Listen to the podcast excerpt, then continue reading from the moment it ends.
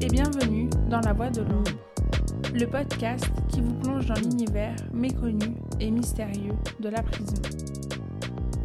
Aujourd'hui, c'est avec grand plaisir que nous recevons sur le podcast notre premier invité, Bruce Dombolo. Découvrez avec nous son parcours hors du commun. Ancien détenu, Bruce a passé 11 années en prison. Il nous raconte son quotidien en prison, puis sa réinsertion, notamment grâce à l'association Wake Up Café. Il évoque les difficultés rencontrées tout au long de ce processus et nous parle de ses projets actuels et futurs et des actions de sensibilisation qu'il met en place au quotidien pour lutter contre la récidive et favoriser la réinsertion. Nous vous proposons ici un épisode court, mais si l'histoire et le message de Bruce vous intéressent, vous pouvez aller écouter la version longue de notre conversation avec Bruce sur la chaîne YouTube de l'ombre et la plume. Vous retrouverez le lien dans les notes du podcast. En fait, j'ai eu deux expériences en prison parce que j'ai eu deux incarcérations. Donc la première fois, euh, ça a duré un peu plus de deux ans. Et la deuxième fois, ça a duré neuf années. La première incarcération n'était pas du tout la même que la deuxième, dans le sens où euh, au moment où je rentre en prison, je n'étais pas un délinquant. Je ne me considérais pas comme étant quelqu'un fait pour ce milieu-là. Donc je suis rentré en prison en tant que suiveur et j'en suis sorti en tant que leader. Du coup, dans ma deuxième incarcération, là, je savais que j'allais partir pour des années. Je suis rentré en tant que quelqu'un reconnu dans le milieu du braco. Et après, au fur et à mesure du temps, j'ai fait des rencontres euh, avec des gens qui ont passé plus de 30 ans de prison, notamment une personne en particulier. Et en une conversation, euh, j'ai eu un déclic. Cette conversation, si vous voulez, elle, tournait autour du fait qu'il m'expliquait que lui, malgré qu'il soit dans les journaux, dans les films, que son nom soit cité dans, dans les plus gros bouquins de caïd euh, français, il n'avait pas eu de vie puisqu'il avait passé ses années en prison. En gros, il m'a dit, mais Bruce, dans ce milieu-là, il n'y a personne qui réussit. C'est juste une illusion. il m'a dit, toi, tu as un potentiel pour faire les choses bien et réussir en toute légalité, et c'est comme ça que tu vas réussir dans ta vie. Fais les choses bien, et ton intelligence, mets-la dans les choses positives. Mais moi déjà, à la base, avant d'être incarcéré, euh, je n'étais pas du tout proche de ma famille.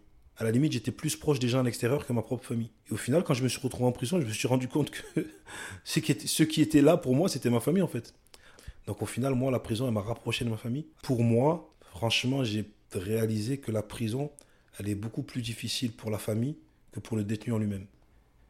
80% des gens que je fréquente aujourd'hui, c'est des gens que j'ai connus en prison, ou qui ont connu la prison, ou qui m'ont qui ont eu un lien avec moi au niveau carcéral. Donc de suite, quand je dis ça, il y, a beaucoup de gens qui vont s'imaginer euh, que oui, ils se revoient parce qu'ils veulent faire des délits ensemble, ils veulent refaire des conneries, alors que pas du tout. Et donc au final, aujourd'hui, on se retrouve tous pour nous entraider en fait. Il y a une entraide entre anciens prisonniers qui n'y a pas entre les anciens prisonniers et les gens qui n'ont pas connu la prison. Comment euh, était euh, ton quotidien en prison? Dans ma première incarcération, c'était n'importe quoi. Je passais mon temps à me battre, à être violent, à, chercher à ce qu'on me, craigne. J'ai quand même réussi à obtenir un diplôme. J'ai eu un DAU littéraire, un diplôme d'accès euh, à l'état universitaire, c'est l'équivalent du bac. Par contre, dans la deuxième, tout était différent parce que je savais que j'allais partir pour une très grosse peine. Et à un moment donné, je me suis dit, il faut que je tue le temps pour pas que le temps me tue. Et pour tuer le temps, je me suis inscrit à toutes les activités culturelles qui, qui étaient mises en place, notamment le théâtre. J'ai appris à jouer de l'instrument justement avec, euh, avec euh, ces gens issus du grand banditisme. Donc j'ai appris à jouer de la batterie, j'ai appris à jouer de la guitare basse parce qu'il y avait un orchestre au Beaumet. Lorsque j'ai été transféré dans la, prison, dans la prison en région parisienne, il n'y avait pas de groupe de musique, mais il y avait les instruments. Donc j'ai créé un groupe de musique. Et cette fois-ci, au lieu de recruter des gens pour faire des braquages, j'ai recruté des détenus pour faire de la musique. Quand on a fait des concerts en détention, c'était pour moi des, des sensations que j'oublierai jamais de toute ma vie te retrouver face à un public qui est constitué de détenus, avec des gens autour de toi qui sont là, qui, qui, sont, qui montent sur scène pour la première fois de leur vie. Et ça s'est même aussi euh, élargi au niveau euh, des femmes. Parce qu'à un moment donné, quand on était qu'entre garçons, j'ai interpellé l'administration pénitentiaire en leur disant écoutez, euh, nous, quand on fait des concerts, il y a les filles qui viennent, les prisonnières qui viennent. c'est bien, mais je suppose que on devrait rendre le groupe de musique mixte je travaillais énormément en, détention. Au niveau du temps, j'étais payé à 11 euros euh, la journée. Alors que je faisais 8 heures midi et 13h30, 17h. Des fois 15h quand j'avais la musique. 11 euros la journée. Ça me faisait un salaire de 200 et quelques euros le mois. Comptez, regardez, il y a un problème. En fait, l'argent en prison, il te permet de pouvoir te nourrir correctement. Déjà rien que ça. Il euh, faut savoir qu'on est nourri en prison, on nous donne de la nourriture qui n'est pas. Voilà, si tu manges que ce qu'on te donne, tu, craques. Donc, euh, oui, c'est indispensable d'avoir des revenus en prison.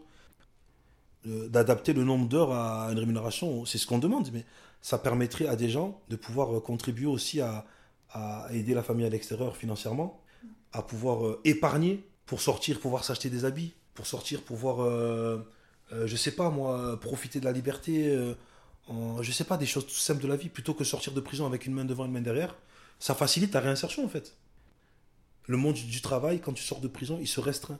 Quand tu vas, quand tu, vas porter ton CV à, ton futur employeur et qu'il va voir que de 2010 à 2020, euh, il y a un trou, il va te poser la question, mais t'étais où? Et là, tu rentres dans un mensonge. Et au final, moi, j'en suis arrivé à, faire un CV, à mettre 10, de 2010 à 2019, incarcération. Et là, du coup, voilà, les bonnes portes sont vertes. Selon moi, est-ce que la réinsertion est plus dure que la prison? Sans hésitation, oui. Il y a, d'autres détenus qui te diront non. Mais je pense que tu as beaucoup de prisonniers, de sortants de prison, qui te diront aussi que ils ont beaucoup galéré euh, en sortant de prison. Après, ça dépend aussi euh, le, temps que tu, y as passé. Ça peut prendre deux ans, deux ans, trois ans pour euh, retrouver un début d'équilibre c'est épuisant, tu essaies de te reconstruire, de passer à autre chose, et au final, le système judiciaire fait qu'on te rappelle à chaque fois que tu es un prisonnier, que tu as commis des choses pas bien dans ta vie, et que si tu bouges le petit doigt, on, te refond en prison. Les, les difficultés, c'est toujours les mêmes.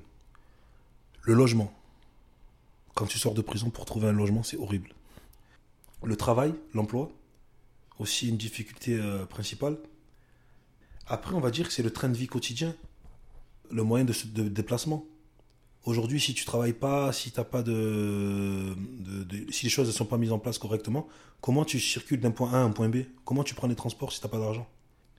Donc heureusement qu'il y a des structures maintenant qui, euh, comme l'association Wake Up Café, qui euh, arrivent à avoir euh, des subventions qui permettent de pouvoir payer des abonnements à des sortants de prison. Tenue vestimentaire aussi.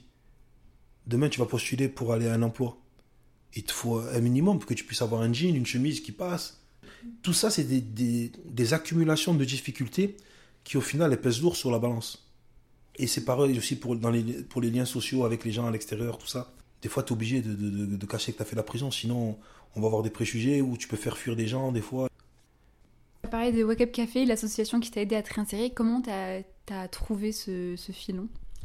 J'ai trouvé ce filon parce que c'est une association qui, euh, qui est mise en place dans les prisons, qu'ils interviennent beaucoup en prison, donc on, les connaît de la prison. Du coup, je suis rentré en contact avec eux. Et du coup, l'association Wake Up Café m'a beaucoup aidé parce que aujourd'hui, le logement que j'ai, c'est euh, grâce à eux. Euh, c'est grâce à Wake Up Café aussi que j'ai pu me retrouver devant la ministre pour faire un discours, pour parler des difficultés en prison et des difficultés à la réinsertion. Et c'est grâce à eux aussi que j'ai pu me retrouver euh, aux portes d'un casting pour faire une émission télé qui tenait autour de, du concours d'éloquence, pour faire le grand oral sur France 2.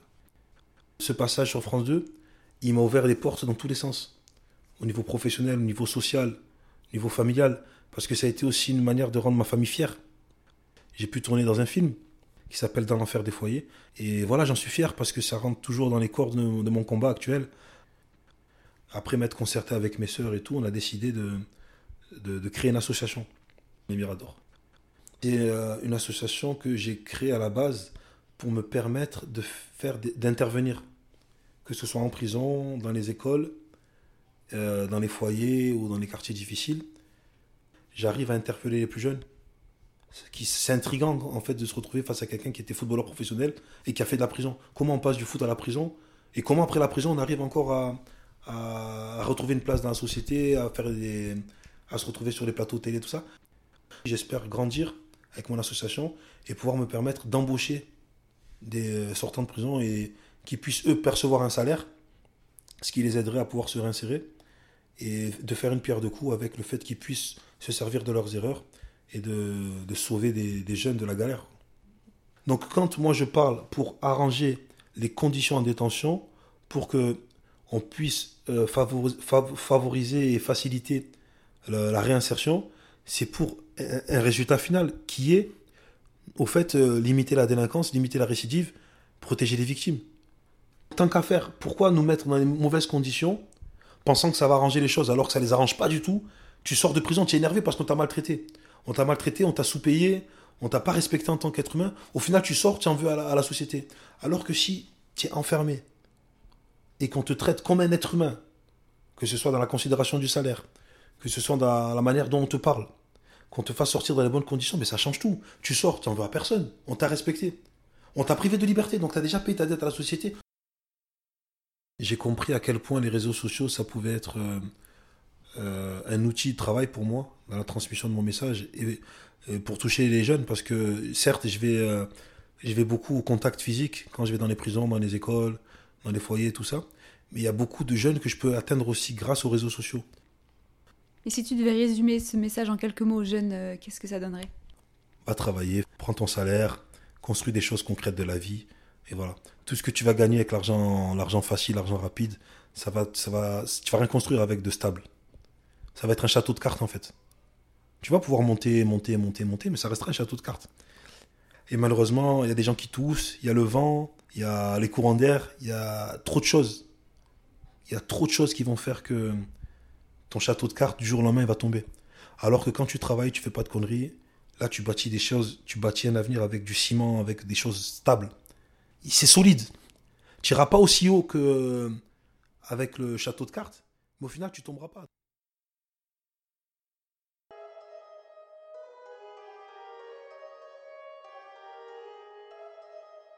Merci à tous d'avoir écouté le récit de Bruce. N'oubliez pas que vous pouvez aller écouter la conversation en entier sur YouTube. A très bientôt pour un tout nouvel épisode de La Voix de l'ombre.